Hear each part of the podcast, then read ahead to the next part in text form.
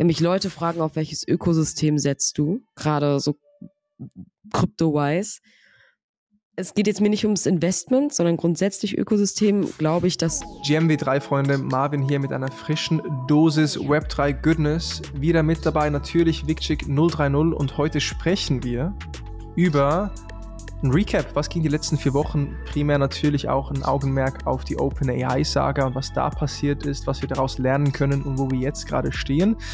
Dann aber auch nochmal eine Reflexion darüber, was sonst passiert ist. Mitunter Disney mit einem neuen Move in Richtung Web3-Adaption. Wir haben Solana als sehr vielversprechendes Ökosystem. Bitcoin Halving steht kurz bevor. Und Roblox als weiteres Signal dafür, dass wir bald alle mehr Zeit in virtuellen Welten oder auch mit ja, Metaverse getriebenen Spielen verbringen werden. Also einiges mit dabei.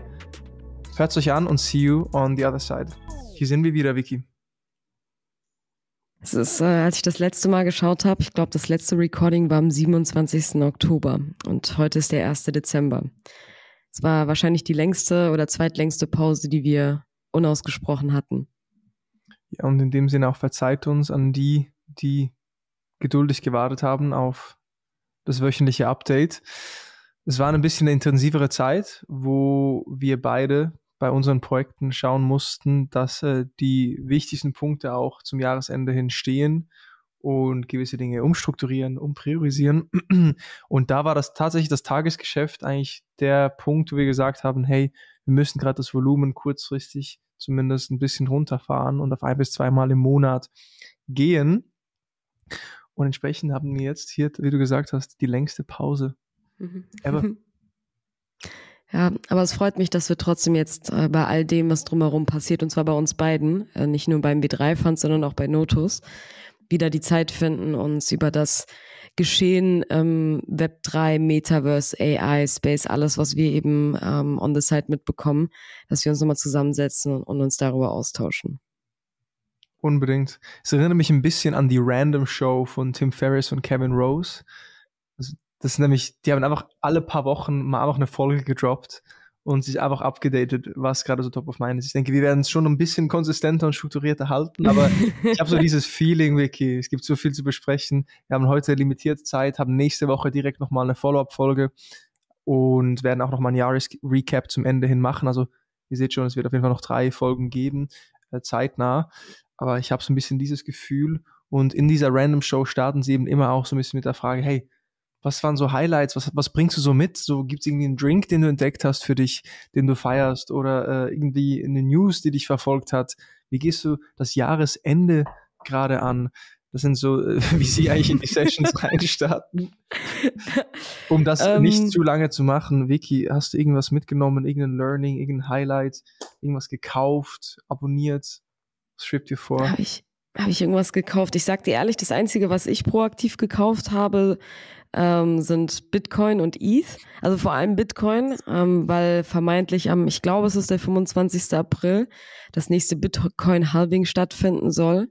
Ähm, und ohne, dass das jetzt Financial Advice ist, weil so lange bin ich noch nicht im Space, um das sehr, sehr oft miterlebt zu haben, wie viele andere auch. Aber es war immer ein Indikator dafür, dass äh, Bitcoin dann an Wert zugenommen hat weil eben ähm, die Rewards an die Miner zu diesem Zeitpunkt, ich glaube, das ist jeder 210.000ste Block. Ähm, das sind so roundabout vier Jahre, ähm, dass die halbiert werden. Und je weniger ausgeschüttet wird, desto mehr könnte es denn wert sein. Aber ansonsten habe ich nichts gekauft. Ich habe viel ich habe das Gefühl, ich stelle mich jetzt einfach gerade wissenstechnisch besser auf. Ich habe Twitter-Listen für mich entdeckt und jetzt für alle, die jetzt lachen. Ja, ich habe jetzt erst angefangen, mir eine Twitter-Liste zu machen mit schlauen Menschen und äh, versuche mal alles äh, von dort mitzubekommen und weniger auf Instagram zu sein, sondern wirklich irgendwie den guten Content aus, aus Twitter mitzunehmen. Und eins der Highlights hat mich noch nie etwas so sehr entertained wie das, was bei OpenAI passiert ist. Das habe ich, glaube ich, auch zu jedem gesagt. Du musst dir vorstellen, ich saß ähm, ich war im Urlaub, ich war in Portugal bei meiner besten Freundin und es war ein Freitagabend. Wir haben ihren Geburtstag gefeiert. Und ich habe einfach so Benachrichtigungen auf meinem Handy bekommen, dass äh, Sam Altman gefeuert wurde. Das war diese, also das war das allererste, was passiert ist. Und ich bin einfach, und es hat mir so leid getan, aber ich war so schockiert. Ich bin aber nicht von meinem Handy losgekommen. Ich habe die ganze Zeit geguckt, was schreibt denn jeder, was geht hier ab? Warum passiert das? Ähm, und es waren auf jeden Fall, ja, ich hab, es hat mich einfach sehr, sehr entertained. Ähm, ja.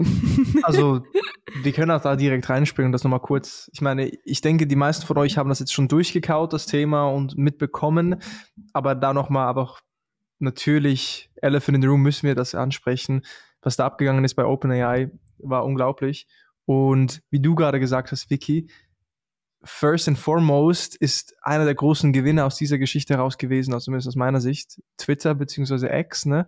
Also, ja, guck mal, okay, ich habe es genau ja. wie du. Ab dem Moment, es war irgendwie spät abends, ich habe aus irgendeinem Grund habe ich meine Regel gebrochen, nochmal Slack angeschaut und dann sehe ich so in einem Kundenchat, dass einer reinschickt, yo, OpenAI, was ist da, da passiert? Und ich so, keine Ahnung, was. Echt schreibt dein Kunde das in den Kunden-Slack und will dann so deine Prognose dazu haben? Also nicht mich spezifisch getaggt, sondern mehr so in die Runde rein. Damn, das sollten wir drüber posten. So, habt ihr das gesehen mit Sam? Und ich so, nee, ich habe nicht gesehen, was mit Sam ist.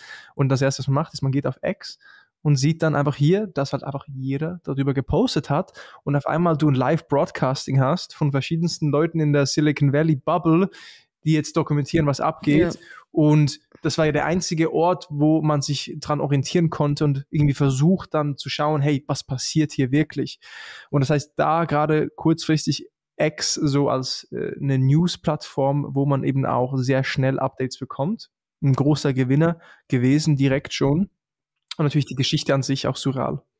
Weil die es ja auch komplett dort ausgetragen haben. Also, das finde ich ja so das Bizarre. Äh, Elon Musk und ich habe äh, übrigens, kann ich jedem empfehlen, ich habe so einen ARD-Podcast oder 1 Live-Podcast zu Elon Musk. Fünf, sechs Folgen gibt es. Die Elon Musk-Story habe ich gehört, ähm, um den netten Herrn statt die Biografie zu lesen, so nochmal besser kennenzulernen. Ich dachte, das ist der Typ, der die Plattform komplett beherrscht und wahrscheinlich am besten weiß, wie, wie sie funktioniert. Aber ich habe echt das Gefühl, alles, was, was Sam Altman in, im Rahmen dieses Wochenendes gemacht hat, war einfach so gut dieses Bild, was er gepostet hat, mit dem My Last Day hier und er hat den Guest Pass hochgehalten und keiner wusste so ganz, was abgeht. Und dann gab es dieses Meme, dass jemand ein Bild gepostet hat von ihm, wie er das Bild postet. Und dass halt das alles so ein bisschen ins Lächerliche gezogen worden ist. Ähm, und dass aber wirklich alles einfach auf dieser Plattform ausgetragen wurde. Auch dieses Announcement, dass er dass auf einmal der CEO von Microsoft dann gesagt hat, oh ja, wir freuen uns, Sam und so willkommen zu heißen bei uns im Team. Es gibt ja keine Plattform, die das hätte alles irgendwie schneller distribuieren können als die eigenen Accounts über, über Twitter, Schrägstrich X. Und das fand ich schon irgendwie ganz cool. Und was mich halt dann immer, ich weiß nicht, wie du auf solche Themen blickst, aber das sind halt alles für mich. Ich bin 27 Jahre alt und ich versuche so erwachsen, wie es nur geht, zu sein, ähm, in vielerlei Hinsicht. Aber wenn ich mir so Sachen anschaue, habe ich manchmal das Gefühl, das sind so viele erwachsene Menschen mit so viel Geld und so viel Power, und da passiert einfach so ein Schwachsinn. So, das kann doch nicht wirklich, wirklich, wirklich so sein. Aber war es dann? Also, ich, ich meine, die, Frage ist ja, die Frage ist ja hier schon auch, was ist wirklich geschehen? Und um da vielleicht nochmal die Timeline aufzurollen, ohne zu lange uns da drin zu verlieren. Mhm. Es fing ja alles an mit, hey, Breaking News, es scheint, als ob das Board von OpenAI Sam Altman rauskickt. Sam Altman rauskickt, wie geht das? Er ist doch der CEO, das Gesicht das ist der Visionär, von dem Paul Graham, der Gründer von Y Combinator, selbst gesagt hat, hey, wenn es eine Person gibt, auf die ich wetten würde, dann wäre es Sam Altman. Der Sam Altman wird rausgekickt von der Firma, die er doch gestartet hat. Wie, also, hä? Und dann fingen die Spekulationen an. Und was dann passiert ist, also Bullet Point Summary, war halt dann, dass es bestätigt wurde, ja, das Board hat ihn rausgekickt. Es gab dann ein Pressestatement, wo die Message vom OpenAI Board war, ähm, wegen inkonsistenter Kommunikation gegenüber dem Board haben sie Sam Altman rausgekickt. Crazy. Und was machen sie? Sie holen Mira, der Murati, glaube ich, äh, CTO von OpenAI. Sie wird jetzt der CEO, war dann das Statement von OpenAI. Was dann passiert ist, ist dann, dass es gescheint hat, als ob Mira versucht, Sam wieder einzustellen. Das heißt, sie hat sich dann als erste Aktion als CEO von OpenAI hat sie gesagt, nee, ich hole Sam wieder zurück. Und das hat dem Board natürlich gar nicht getaugt. Und dann haben sie gesagt, okay, wir holen uns jetzt halt stattdessen den Ex-CEO und Gründer von Twitch dazu, Emmett. Und im gleichen Zuge sagt Microsoft, weißt du was, wenn ihr Sam rauskickt, wir glauben an Sam, wir heiren ihn für unser AI Research Department. Das heißt, Satya Nadella von Microsoft auf der anderen Seite, die wussten gar nicht, was passiert. Also Microsoft hatte keine Ahnung, dass OpenAI Sam Altman rauskickt. So, das war unerwartet. Und hier kommt auch schon die erste Diskrepanz oder so das erste, der erste What the fuck Moment, weil wie kann es sein, dass Microsoft als 49-prozentiger Shareholder nicht im Board von OpenAI einen Sitz hat? Also wie ist es möglich, dass die da nicht ein Mitspracherecht haben? Und das ist mitunter darauf zurückzuführen, dass die Organisationsstruktur von OpenAI sehr kompliziert ist. Ja, und hier kommt auch Elon Musk bereits ins Spiel, weil initial wurde OpenAI gegründet, geco-founded, unter anderem von Elon Musk und Sam Altman als Non-Profit. Mit dem Ziel, dass man sich vor KI schützt, weil sie sehen Super Intelligence, also Artificial General Intelligence, das ist die größte Chance für die Menschheit, aber auch die größte Gefahr. Elon Musk besonders war da sehr paranoid, hat dann da mit Sam Altman das durchgesprochen, haben gesagt, wir machen dieses Non-Profit. Auf einmal wurde aber aus dem Non-Profit ein For-Profit Spin-out, wo Elon Musk nicht mehr dabei war. Er hat sich gewehrt zu investieren und ist am Schluss komplett rausgegangen, wo es diese Non-Profit Entity gab, die sehr Research getrieben und wir müssen uns vor AI schützen. Und dann gab es die For-Profit Entity, die jetzt ein Business Case draus gebaut hat und Direct-to-Consumer-Produkte launcht, unter anderem ChatGPT letztes Jahr. Und wenn man sich das ganze Org-Chart anguckt, dann sieht man so, okay, das ist komplett, komplett überladen, das macht gar keinen Sinn, da kommt man gar nicht mehr nach. Und aus dieser Komplexität heraus hat sich dann ein Board ähm, entwickelt, wo vier Leute noch drin waren, mitunter der CEO von Poet.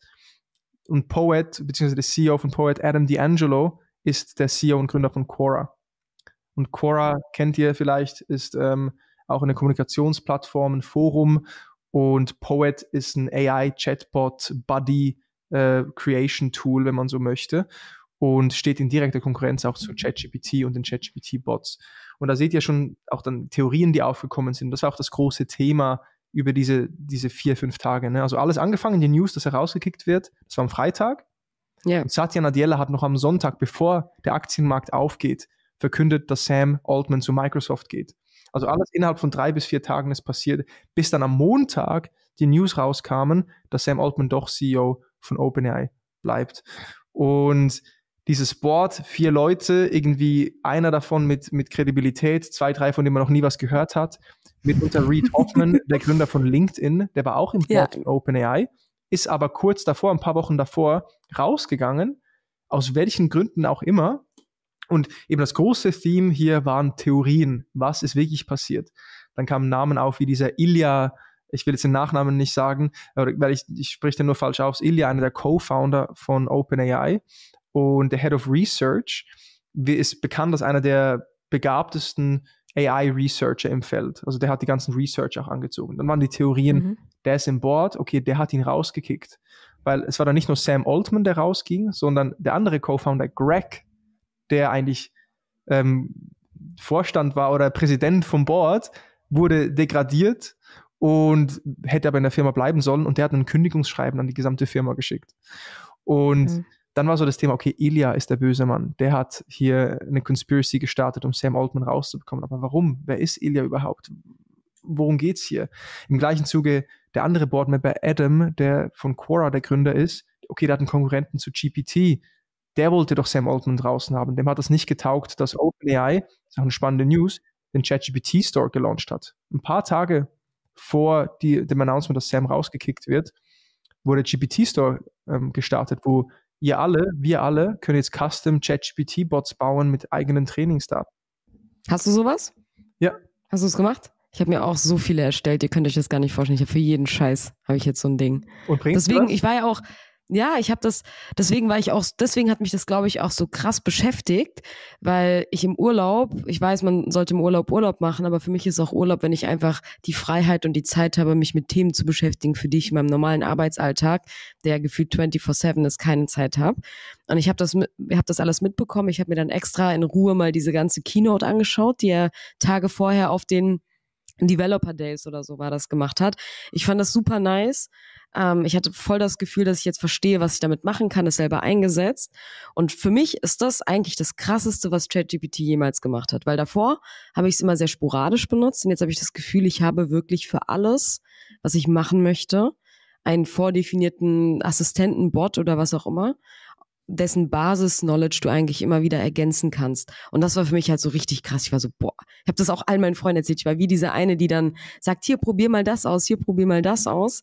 Äh, das habe ich auf jeden Fall ausgenutzt und äh, darum umso schockierender, dass ich am Anfang das Gefühl hatte, okay, Sam Altman ist raus. Ähm, das heißt, dass all das, was ich mir gerade angeeignet habe, vielleicht obsolet ist, weil das ChatGPT wieder komplett runterzieht. I don't know also das war auch ein großes Thema. Das Vertrauen an OpenAI war kurzzeitig gebrochen und gefühlt war der einzige Ausweg, dass auch wieder Sam Altman als CEO reingeholt wird. Ja, und auf jeden Fall so die Pointe von mhm. dem allem und das dann auch abzurunden. Wir haben die ganzen Theorien, will irgendwie Adam ihn raushaben, also der CEO von Quora, der auch im Board ist.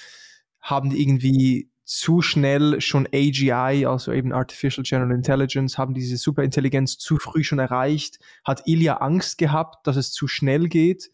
Ähm, und da geht es eben auch dieses Lager von AI Safety ist, also Leute, die KI-Sicherheit als oberste Priorität ähm, definieren und sagen, hey, wir dürfen nicht zu schnell ähm, Fortschritt machen. Und dann das sind auch so Keywords, die oft genannt wurden, oder ähm, Effective Altruism. Sam Bankman-Fried war ja Teil ja. der Philosophie, möglichst viel Geld machen, möglichst viel Geld zu spenden. Wir sehen, wo ihn das äh, hingebracht hat. Und ähm, jetzt gibt es auch die Accelerists, also die, die sagen, hey, wir müssen effektiv beschleunigen. Und das ist äh, eher in die Richtung, in die auch dann Sam Altman geht. Also die wollen halt trotzdem Fortschritt vorantreiben und die sagen, hey, das künstlich zu verlangsamen, ist genauso negativ oder genauso schlecht, wenn nicht schlechter. Und mhm. da diese ganzen Philosophien und Trends und Dinge wurden dann auf X oder Twitter natürlich durchgekaut. Die Pointe war dann, dass wirklich alle Mitarbeiter, es gab dann einen Brief ans Board, die gesagt haben, wenn Sam nicht sofort als CEO wieder eingestellt wird, dann künden wir. Und das waren am Anfang 300 von den insgesamt 700 plus Mitarbeitern. Und am Schluss waren es, glaube ich, 550 von 700 Mitarbeitern die ja, das unterschrieben haben. Und das, das, was alle überrascht hat, war, dass unter anderem Ilya einer der ersten war, der das unterschrieben hat. Hä? Also ist Ilya doch nicht gegen Sam. Was geht hier eigentlich ab? Und wir wissen immer noch nicht ganz, was hier passiert ist. Ähm, und wir wissen auch, dass dann alle Mitarbeiter ein Herz gepostet haben auf Twitter für Sam Altman. Und das, das war unglaublich. Also ja. unglaublich auch Herdenmentalität. Das ist auch ein spannendes Learning. Ne? Mhm. Was passiert, ja. wenn, wenn der Narrativ über Social Media so getrieben wird? Drei Viertel der Firma sind bereit zu, zu kündigen. Und ich weiß nicht, wie viele News es da im, im Hintergrund gab und was da besprochen wurde. Aber schlussendlich gab es nur Liebe. Der Großteil der Firma hat gesagt, wir gehen raus, wenn Sam nicht wieder reinkommt. Microsoft hat schon gesagt, wir stellen Sam ein. Und dann nach diesen drei, vier intensiven Tagen dann die News, nee, Sam bleibt CEO, wir werden das Board umstrukturieren und da sind wir jetzt mehr oder weniger. Und so die Theorie, die ich schon nach am spannendsten finde, ist, dass es eigentlich darum ging, dass wirklich vielleicht etwas, ein Breakthrough zu schnell stattgefunden hat. Also Sam Altman hat auch letztens in einem Interview gesagt, hey, ich habe in meinem Leben bei OpenAI jetzt vier, fünf Momente erlebt, wo wir so krass Innovation vorangetrieben haben, dass ich es selbst nicht glauben konnte. Es gab so vier oder fünf Momente. Und vor ein paar Wochen hm. gab es wieder so einen Moment. Das hat er in einem Interview gesagt. Und die Frage ist jetzt eben, haben wir AI so einen Fortschritt gemacht, der das Board verunsichert hat, Angst gemacht hat? Das Board schmeißt Sam raus. Dann heiern sie Mira. Mira heiert Sam. Dann ersetzt Board Mira mit dem Twitch-Guy Emmett. Dann heiert Satya von Microsoft wiederum Sam. 98% von OpenAI sagt, wir kündigen. Ilya sagt, hey, es tut mir leid, was ich gemacht habe. Äh, ich will doch, dass Sam bleibt. Und dann sagt der neue CEO, hey, habt ihr Beweise, dass Sam was falsch gemacht hat? Das Board kann keine Beweise liefern, hat keine Receipts und bringt Sam zurück. Und End of Story. ich habe ähm, hab also voll oft die Hypothese am Ende gehört, dass ähm, OpenAI halt AGI erreicht hat, also Artificial General Intelligence. und äh, dass das einfach mit dem Narrativ ähm, nicht übereingestimmt hat. A, diesen Non-Profit-Gedanken weiterzuführen und ich glaube, und das ist ja auch so, wir können uns da alle, glaube ich, gar nicht reindenken. Und ich sehe das auch viel zu optimistisch und naiv, alles, glaube ich, ähm, wie gefährlich das dann schlussendlich sein kann. Und wahrscheinlich wurden deswegen so viele Ketten, auch sehr, sehr emotional getriebene Kettenreaktionen ausgelöst. Was ich halt persönlich, und ich kann es nur immer wieder sagen, ich finde das einfach krass, sind alles erwachsene Menschen ähm, und auch erfahrene, krasse erwachsene Menschen, die das auf so einer Ebene und so hilflos fast schon äh, ausgeübt haben. Ich finde es irgendwie gut, dass er wieder zurück ist. Ähm, ich dachte kurzzeitig ehrlicherweise, dass Microsoft der Gewinner ist, weil als der Post kam vom CEO, dachte war ich so, also ich fand, wie gesagt, es hat mich sehr, sehr entertained alles. Ich dachte mir so, wow, das ist ja hat er jetzt alle nicht zehn gesagt. Minuten Twitter refreshed. Das war unglaublich. Ja, und dann, und das Interessante ist ja auch ehrlicherweise, und da kommen wir wieder zu dem Punkt, es ist für uns persönlich ein sehr interessantes Thema, aber es gibt keinen Web3-Krypto-Podcast, der auch nicht darüber berichtet hat. Hm. Das finde ich halt so spannend. Also irgendwie hat das dann trotzdem sehr, sehr viele Szenen gleichzeitig abgeholt. Klar, man könnte jetzt sagen, der World Token von WorldCoin ist halt auf und ab gegangen ähm, durch die Sam Altman-Geschichte und das habe ich auch oft genug gehört und gesehen. Aber nichtsdestotrotz hat das trotzdem so ein, irgendwie so eine so eine Auslöse auch auf die Szene, in der ich vor allem arbeite, dass ich einfach auch selbst wenn ich gewollt hätte, in all den Podcasts, die ich konsumiere, auch überhaupt nicht daran vorbeigekommen wäre. Ja. Es ist so, jeder hat darüber berichtet und ähm, ich habe mir auch alles sehr, sehr gerne angehört. Ich auch. Also es war Entertainment pur und das ist wirklich die Magie des heutigen Zeitalters, wie schnell diese Informationen durchsickern. In diesem Ja. Zuge auch schon nochmal eine Wertschätzung oder ein Reminder daran, dass wir festgestellt haben, wie wertvoll auch Quellen sind, gerade in so einer Geschichte. Und dass da auch Journalisten, wie zum Beispiel Kara Swisher, habe ich da sehr aktiv auf Twitter auch verfolgt, die haben halt unglaublich viel Recherche gemacht. Die haben ihre Kontakte aktiviert, haben telefoniert von morgens bis abends und haben geguckt, dass sie einfach die Leute auf dem Laufenden halten mit journalistischer Arbeit. Nur ist jetzt halt X auch ein neuer Distributionskanal, wo sie direkt die Leute up to date halten. Und so eben dieses Independent Journalism Thema, wo du vielleicht ein Newsletter über Substack hast und dann zu deiner eigenen Medienplattform wirst. Und Es gibt neue Distributionskanäle, aber diese journalistische Arbeit an sich mega wertvoll, weil sonst hast du irgendwelche Twitter äh, Boys und Girls, die irgendwelche Headlines äh, einfach schreiben, wie zum Beispiel jetzt auch Rest in Peace Charlie Munger ist vorgestern verstorben, 99, Ja. der Geschäftspartner von Berkshire Hathaway von Warren Buffett. Und auch hier wieder kriegst du dann einen Tweet nach dem anderen. Charlie Munger wurde 99 Jahre alt, hier sind 99 Tipps. Ja. das ist. Ich habe das, ich habe auch heute Morgen beim Laufen dann den My First Million Podcast darüber gehört. Sean und äh, Sam haben auch darüber eine Episode gemacht. Nur die haben die sieben Weisheiten genommen und nicht die 99. Nice. Und da unterscheidet sich halt, oder da trennt sich auch die Spreu vom Weizen und da ist eben diese Recherchearbeit und diese journalistische Qualität doch auch sehr wertvoll gewesen. Und das war wieder auch ein Beispiel dafür. Und ja, ich denke auch mal erstmal gut, zumindest fürs Vertrauen in die Firma von OpenAI, dass Sam zurück ist. Zu Sam selbst. Ich hoffe, es ist ein guter. Ich hoffe, ich hoffe, Ich hoffe auch.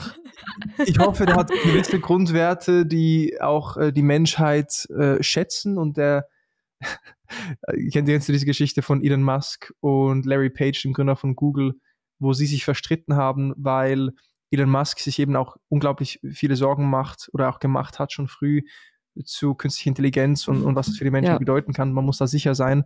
Und da hat ähm, der Google-Gründer gesagt, ja, du bist halt ein Sp- Speziest, also du bist, äh, du bist ein jemand, der, ja, du, du fokussierst dich zu krass auf die Menschen, so ist doch wurscht. So ein bisschen in die Richtung. Und das hat die Freundschaft von ihnen gebrochen und dazu geführt, dass eben Elon Musk dann auch OpenAI geco-founded hat. Und ich hoffe einfach nur, dass Sam gute Intentionen hat und die Menschheit voranbringen möchte. Und er weiß auch einfach, wohin es geht. Und es scheint so, als ob er auch ein paar Schritte in die Zukunft denkt. Da ist halt Microsoft wichtig für das Thema Hardware und Cloud. Ne? Also ohne die Infrastruktur Ja. von Microsoft schaffen sie einfach nicht die Rechenleistung, um diese Large Language Models auch weiterzuentwickeln. Und diese Abhängigkeit von Microsoft ist auch der Grund, warum sie diesen Deal ausgehandelt hatten im ersten Schritt. und warum auch Microsoft natürlich die Power hatte zu sagen, okay, dann holen wir uns als SAM zu Microsoft und wir können da alles einfach bauen, weil wir haben die Infrastruktur. Das ist sicher ein Punkt, der auch das mal auch aufgezeigt hat, ähm, im Rennen um eben KI, wie wichtig diese Komponente ist. Und da natürlich auch spannend zu sehen, dass, ich meine, wenn AGI hier ist, wir können uns gar nicht vorstellen, was das dann wirklich bedeutet für die mhm. Wirtschaft, aber ständig steht dann AGI in Konkurrenz mit jedem Unternehmen. Also das kann ja alles machen. Und in dem Zuge ist dann eben die Frage, wie entsteht noch wirtschaftliche Aktivität? Wie verbringen Menschen ihre Zeit? Und da ist im WorldCoin gefühlt auch halt einfach schon Teil dieses Masterplans von Sam, wo er sagt, okay, wir steuern dann auch einerseits den Geldfluss und können potenziell universales Einkommen verteilen, wenn es halt nicht mehr so viele wirtschaftliche Aktivität gibt für die Menschen. Dann hier gibt es ein Vehikel, wie wir trotzdem Geld an den Mann bringen und an die Frau. Und zweitens ähm, auch natürlich im Zuge von AGI Menschen überhaupt noch zu verifizieren. Wer ist Mensch online? Und ja. diese beiden Themen, die vielleicht erst ein paar Jahren dann Realität werden, da sieht man halt, dass der, der, der Mann hier Schach spielt. Es ist auch witzigerweise ähm, als alles, was diese ID und ähm, Identification-Themen angeht. Es ist, ich weiß nicht, ob das jetzt zeitgleich ist, aber auch sowas sehen wir auf der Fondsseite tatsächlich auf einmal ziemlich oft. Also Digital Identities ist auf einmal so ein Use Case geworden auch, der ähm, Blockchain oder Krypto generell nochmal einen neuen Aufschwung gibt. Eben auch in Anbetracht dessen, was äh, auf der AI-Seite gerade passiert. Mhm. Ist, glaube ich, viel schwieriger. Wir haben auch so oft schon darüber gesprochen. Ist, glaube ich, viel schwieriger, als man, als man denkt. Man kann ja nicht einfach sagen, hey, this is based on Blockchain Technology. Here you go. Du kannst sehen, woher es kommt und ob es echt ist oder nicht. Aber ähm, das ist halt wirklich noch so, so early, dass du es dir wahrscheinlich auch gar nicht vorstellen kannst, wie auch diese zwei Themen zusammen funktionieren können. Und ich sowieso äh, eine sehr eingeschränkte Vorstellung davon habe, wie AGI in unserem Alltag überhaupt funktionieren kann und wie das aussieht. Ich finde es ja schon krass genug, dass mittlerweile einfach alles mit, also ChatGPT ist so ein krass fundamentaler Bestandteil meines Alltags geworden. Ähm, ich weiß, ich bin jetzt schon an so einem Punkt, wo ich nicht weiß, was ich gemacht habe vor ChatGPT. So, das, äh, ich will jetzt nicht alles sagen, weil manche Sachen, es ist eigentlich schon frech, wofür ich es alles benutze. Aber ich habe letztens, guck mal, ich habe letztens so eine, egal, das, das kann ich sagen, ich habe so Marktanalyse oder ich habe irgendjemandem geholfen bei so einem Market-Interview zu irgendwelchen Tools und ich war halt so, boah, keine Ahnung, ich, hab, ich bin zu faul, um diese Fragen alleine zu beantworten. Ich habe mal ChatGPT gefragt und dann habe ich mir so ein bisschen meine Meinung darum gebildet. Also kann man jetzt sagen, aber ähm, das gehört, das gehört auf jeden Fall auch für mich noch dazu.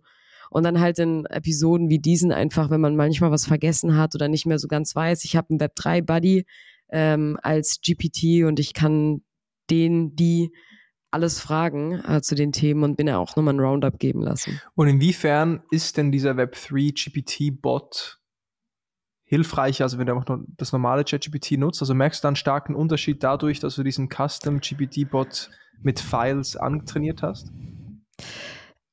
habe bisher da nicht mal wirklich Files benutzt, sondern mir geht's eher darum, dass ähm, mir hilft es persönlich zu sagen, okay, es ist halt einfach ein Grundbaustein gelegt, auch wie der mir antwortet.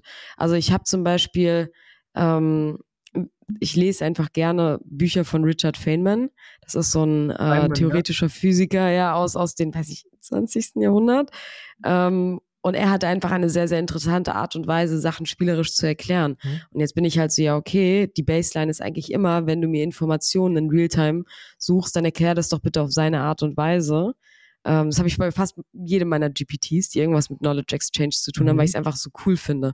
Du musst halt nicht mehr sagen, ich bin Co-Founderin von einem Web3-Fund und ich mache das und das, sondern das habe ich alles schon drinnen und kann eigentlich instant eine Frage stellen ähm, und auch wie sie mir beantwortet werden soll. Mhm. Ich habe mhm. auch ein GPT für dumme Fragen.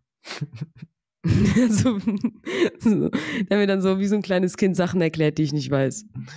Hammer. Ja, Miki, du wirst ja auch schon ein bisschen zu einem Cyborg. Jetzt hast du vielleicht noch nicht physisch KI implementiert und, und Roboterarme, aber ChatGPT ist ja auch schon jetzt eine Expansion von deinem geistigen Wesen, ne? Ja, das, äh, Das auf jeden Fall. Ich weiß nicht, ob das unbedingt gut ist. Wigchick 030 powered by ChatGPT. ja, kann man, kann man so sagen. Aber du machst es doch auch ganz viel, oder? Ja, ist auf jeden ja, Fall ja. täglich mit dabei. Ja. Okay, sehr gut. Dann haben wir hier das OpenAI-Thema, glaube ich, äh, gut nochmal jetzt äh, mitgenommen, nochmal 20 Minuten reflektiert, obwohl ich zweimal gesagt habe, wir machen es kurz. Machen es kurz, wir machen es kurz. Aber war ja. wichtig, das nochmal zu reflektieren.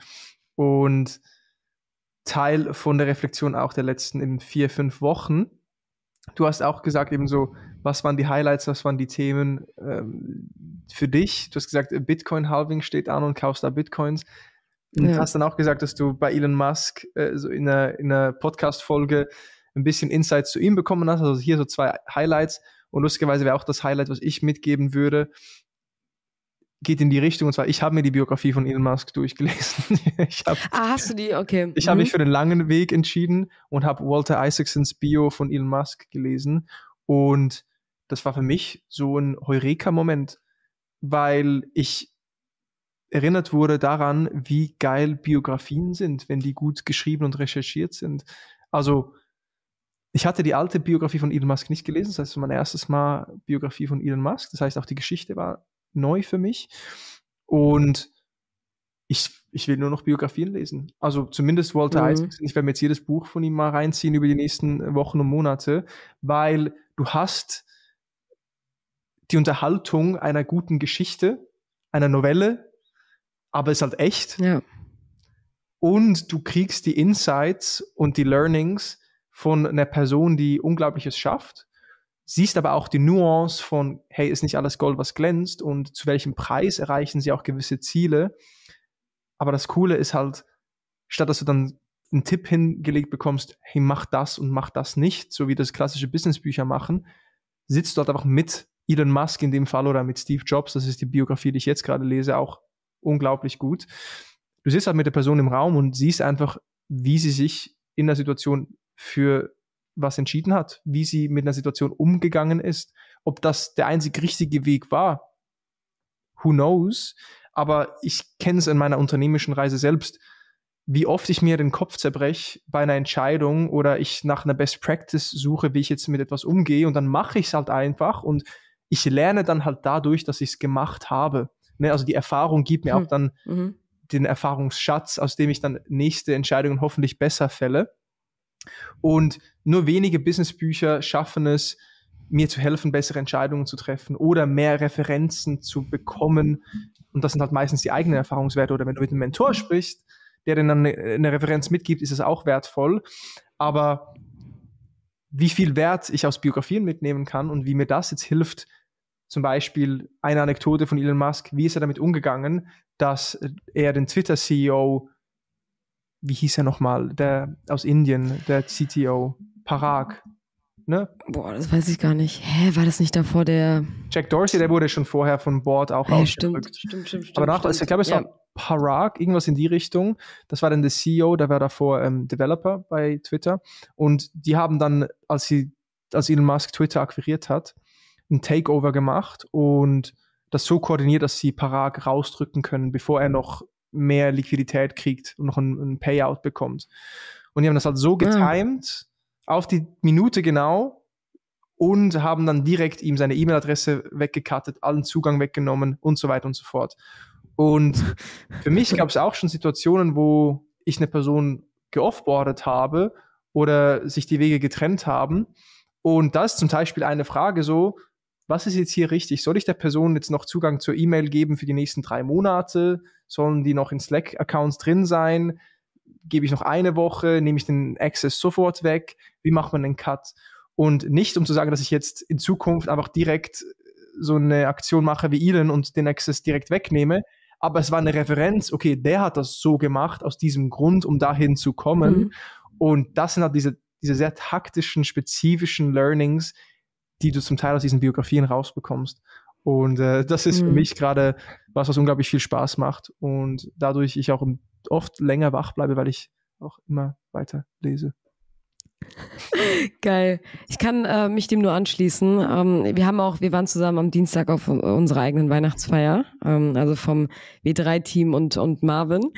Und ähm, wir haben ja auch darüber gesprochen. Das, ja, aber, das ist ist wirklich so, ist wirklich so. In den letzten ja. zwei Jahren so oft, jetzt bist du eigentlich bei W3 oder was ist ja, das? deswegen, aber du, du, war, du warst auf jeden Fall dabei und sehr, sehr herzlich eingeladen als Teil des Teams und wir haben auch darüber gesprochen, ähm, über die Biografie von Walter Isaacson und ich habe dann ja auch davon geschwärmt, dass ich, als ich angefangen habe, Product Management an der Code University zu studieren und fairerweise jetzt, also ich habe es glaube ich bestimmt schon voll oft erwähnt, aber so ich einfach nicht wusste, was Product Management ist, aber ich fand den Studiengang irgendwie ganz cool und äh, musste mich auch erstmal so mit der Geschichte von dem Internet und Technologie auseinandersetzen. Und da hat mir The Innovators von Walter Isaacson so krass dabei geholfen. Das war so geil. Du bist so durch die ganze Zeit gereist und hast von ähm, 1800 irgendwas bis über den Zweiten Weltkrieg hinweg und die Early Stages von IBM, Microsoft und dann ging es noch Richtung Apple, aber äh, nicht mehr so viel. Dafür ist ja auch die Steve Jobs Biografie ein ganz gutes Add-on. Hat mir das so viel erklärt und so viel die Augen geöffnet und mir so ein, eine Grundbasis gegeben, die ich halt in meinen Beruf und vor allem meine Uni äh, mitnehmen konnte. Und das ist auch mein absolutes Lieblingsbuch von ihm. Äh, aber die von Elon Musk werde ich auf jeden Fall auch noch lesen. Ich habe die erste schon gelesen. Von Ashley Voss, glaube ich, war das. Hm. Aber ich werde mir die, die neue auf jeden Fall auch holen und dann berichten. Tu das. Und danach Steve Jobs ist auch unglaublich. Und auch hier so ein bisschen ein Reminder, ja, also unglaublich geschaffen, unglaublich inspirierend. Und ja, würdest du jetzt mit der Person tauschen wollen, würdest du das Leben genauso leben mit dem ganzen Negativen, was vielleicht in ihrem Leben passiert ist? I don't know. Und judge ich jetzt die Person aber für die ganzen äh, Tücken und Makel, die sie hat, um aber dieses Unglaubliche zu schaffen? I don't know. Vielleicht ziehe ich mir das raus, was mich inspiriert und sehe dann das Negative auch als Warnsignal, dass es auch zum Teil vielleicht einen Preis gibt oder aber auch als Reminder, dass es verschiedene Wege gibt, um Ziele zu erreichen. Und das ist halt der Weg, den es gebraucht hat, um ein Imperium wie Apple oder Tesla, SpaceX und Co. Ähm, zu realisieren. Also ich glaube, gerade so ja. im, im Zuge der Weihnachtszeit hier auf jeden Fall Empfehlung, ein paar Walter Isaacs fotografieren. und ich kann mich auch ja. erinnern, dass sie in der All-In-Episode, ich weiß nicht mehr auswendig in welcher, auch ihre Lieblingsbiografien mal vorgestellt hatten. Also wenn ihr noch nach Biografien sucht. Ja, ich habe die auch gehört. Ich weiß nicht, welches ist, aber ich habe die auch gehört. Also wenn ihr googelt ja. All-In Podcast äh, Biography Recommendations, dann finden wir da bestimmt ähm, die Liste. Und an der werde ich mich auch orientieren, wenn ich mit Walter Isaacson durch bin. Aber erstmal fresse ich mich durch seine ganzen Bücher. Ja, hm. okay. Biografien äh, sind cool. Ich weiß, du hast auch äh, bald einen Hardcut, Wiki. Hm, wir können ja aber auch Bullet Point mäßig noch mitgeben, welche Headlines wir noch in yes, die Notizen yes. mit reingepackt haben, ohne die zu krass zu vertiefen. Willst du da ja. uns mal abholen? Ich glaube, eines der wichtigsten Themen, und das ist halt immer in dieser Web3-Szene so, wenn da eine große Brand reinkommt, ist jeder immer so, oh, wow, endlich mal wieder eine große Brand. Und äh, witzigerweise ist Disney, die ein Comeback gemacht haben. Und Disney hat als einer der ich glaube, Nike und Adidas waren einer der very, very first Player mit Gucci und Disney kam aber relativ schnell dazu und die haben eben verschiedenste Dinge ausprobiert, was ja auch total zu Disney an sich passt. Sich neue Technologien zunutze zu machen, um Storytelling einfach auf ein neues Level zu heben, um dieses ganze Gamification, Dinge sammeln, sich mit Charakteren auseinandersetzen, das passt ja auch alles voll. Aber haben es in der Vergangenheit irgendwie nie sonderlich gut gemacht.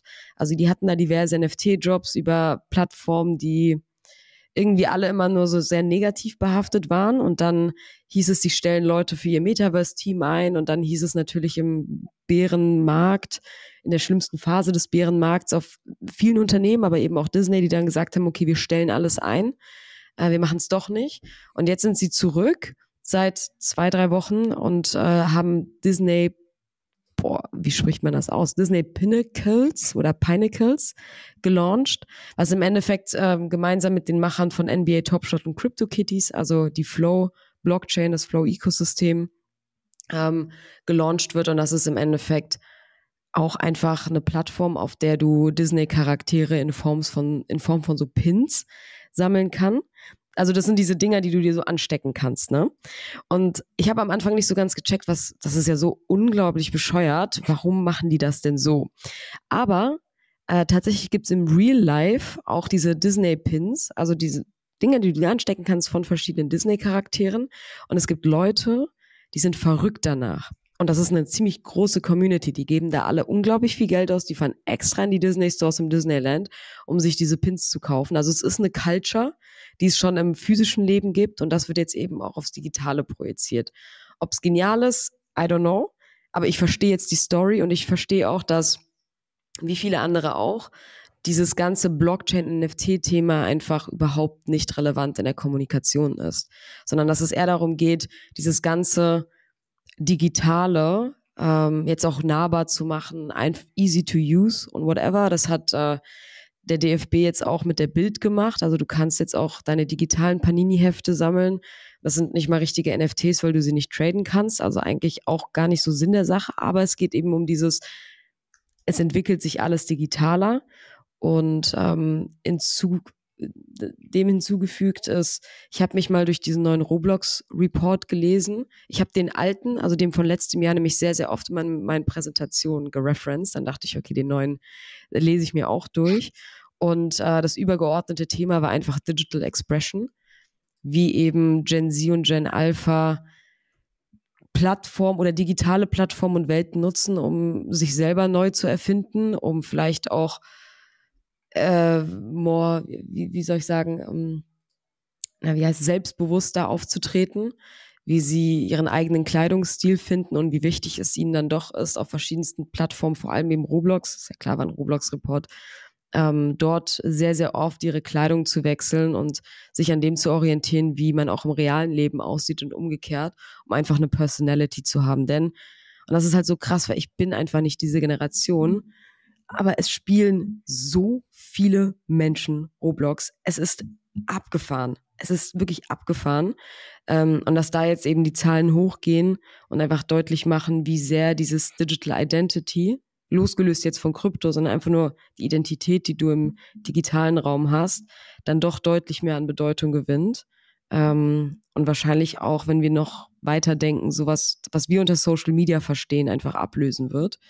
Ähm, ich glaube nicht, dass wir in Zukunft, äh, lass es mal fünf, zehn Jahre sein, dass diese ganzen Instagram, Facebooks dieser Welt, diese 2D-Plattformen dieselbe Relevanz haben, wie es die Welten sein werden, in denen wir halt einfach auch rumlaufen werden. Ähm, dann gab es vielleicht noch eine Sache, weil ich habe es gestern in einem Podcast gehört.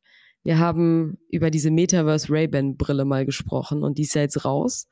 Und alle Leute sind jetzt halt so, oh, okay, krass, du kannst damit Videos aufnehmen, aber das Einzige, worüber gesprochen wird, ist eigentlich eher die Tatsache, dass du Leute jetzt spionage-wise filmen kannst.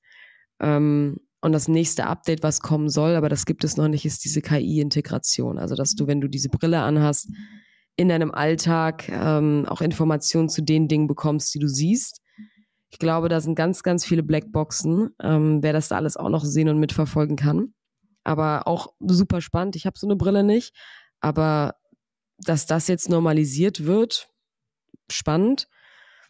Und allerletzter Punkt dazu, den ich jetzt einfach auch in den letzten Wochen sehr, sehr stark immer mitgenommen habe, ist, wenn mich Leute fragen, auf welches Ökosystem setzt du, gerade so crypto-wise.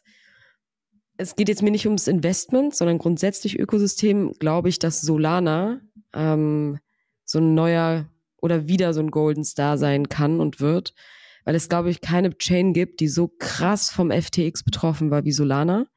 Ähm, also viel, also ich glaube, Alameda hat ziemlich viel in Solana investiert, die sind komplett abgekackt und haben aber so viel Traction gerade in ihren, die machen auch unglaublich viel. Und ähm, da launcht gerade wirklich ein Projekt nach dem anderen. Und wenn es halt darum geht, welche welche Solutions, die im besten Fall effizient und scalable sein müssen, launchen wo, ist Layer 2 nicht mehr immer nur eine Option, sondern man sagt halt auch, Solana ist schneller, Solana kann mehr. Ähm, das könnte die neue Go-To-Chain sein für sowas wie Games. Und die haben auch wieder eine Relevanz gewonnen. Das habe ich jetzt auch ein paar Mal im Newsletter erwähnt. Aber ähm, long story short, es passiert so unglaublich viel aber auf verschiedene Industrien projiziert und dann doch irgendwo langsamer. Ich weiß noch, als wir angefangen haben mit dem Podcast, ey, wir konnten gar nicht, wir hatten so viele Themen jede Woche und konnten das alles gar nicht irgendwie so in der Tiefe thematisieren. Und mittlerweile sind halt einfach so NFT-related Projekte gar nicht mehr unser Thema, sondern es ist wirklich die Integration in den Alltag und New Tech. Und das habe ich jetzt vor allem in den letzten vier Wochen auch einfach deutlich mitbekommen. Geile Summary. Und, Kurz zusammengefasst. Ja, ja, und du hast ja auch Themen angesprochen, die uns noch beschäftigen werden. Und ich glaube, ein Punkt ist gerade so, wo verbringen wir Zeit, wie kommunizieren wir in Zukunft? Und wir sind uns so stark an dieses Social Media Ökosystem gewöhnt, dass es schwierig ist, sich vorzustellen, dass auf einmal das Nutzerverhalten sich so krass shiften wird. Aber ab dem Zeitpunkt, wo eben die Massenadoption für virtuelle Welten oder auch Spiele, die vielleicht auch immer mehr mit dem Alltag mergen, stattfinden, dann wird auch diese, Trans diese Transformation wahrscheinlich schneller passieren, als wir jetzt gerade erwarten. Mhm. Ja. GTA kommt ja auch raus, das neue Grand Theft Auto. Das ist eines ah, das hat, nichts, das hat nichts mit Web 3 zu tun. Das aller hat, Zeiten. Du hast aber einen virtuellen Avatar und kannst ja. Dinge in der virtuellen Welt ausleben, die du sonst nicht ausleben kannst. Und es wird das letzte Spiel von denen sein. Nein. Echt? Ja, ich glaube, danach gehen sie auf ein anderes Projekt über und vielleicht geht es ja da schon um deinen virtuellen Charakter im Metaverse. Ah, krass. Ich werde mir wieder eine Playstation kaufen, deswegen. Ich habe das damals schon gemacht. Ich habe mir extra eine Playstation 3 gekauft wegen GT, GTA. Weil mich reizt das komplett. Also dieses, ich bin sold bei so Open World Games, wo du einfach selber entscheiden kannst, was du machst und du kannst einer Story folgen, aber du musst nicht. Das ist, I'm sold. Completely ich suche mir einfach Freunde wie dich, die dann PlayStation ja, okay, oder so. ja, wir können da jetzt natürlich noch, noch, noch viel weitermachen, aber ich weiß, wir sind Zeit am Ende. Von dem her yes, yes. noch äh, cooler Recap zum Ende. Ein Tool, das mir noch in den Sinn gekommen ist, ist der AI-Pin. Ich weiß nicht, ob du den mitbekommen hast, aber das müsst ihr auch mal researchen. Ja, Unglaublich. Nur so on the side. Ich habe es nur gesehen und dachte mir so, äh, ich habe, nee, ich bin nicht tiefer rein. Einfach nur, dass das, das doch dieses Gerät, was du dir anheften kannst und das äh, projiziert dann irgendwie so ein Screen auf deine Hand oder wo auch genau. immer du es hin haben möchtest, ne? Dem kannst du auch sprechen, To-Dos sammeln, Nachrichten entgegennehmen oder priorisieren, je nachdem, wer die Nachricht schickt. Also sehr spannend und vielleicht auch so ein bisschen ein Trend in Richtung Let's go away from Smartphone, lass uns wieder präsenter sein, indem wir ja passiven Assistenten haben, über ein kleines Hardware-Produkt irgendwo angeheftet ohne großen Screen und Content-Konsum, aber dafür trotzdem der, der Connectivity. Und wenn du dann Content konsumieren möchtest, tauchst du halt vielleicht über die Brille dann in die Welt ein. Und darum, ich bin gespannt. Ich meine, wir haben beide, was unsere Profession angeht, natürlich viel Bezug zu Social Media und dem Status quo der ja. Kommunikation, der, des Markenaufbaus und so weiter. Und da gilt es jetzt auch zu beobachten, wie wir diesen Wandel navigieren.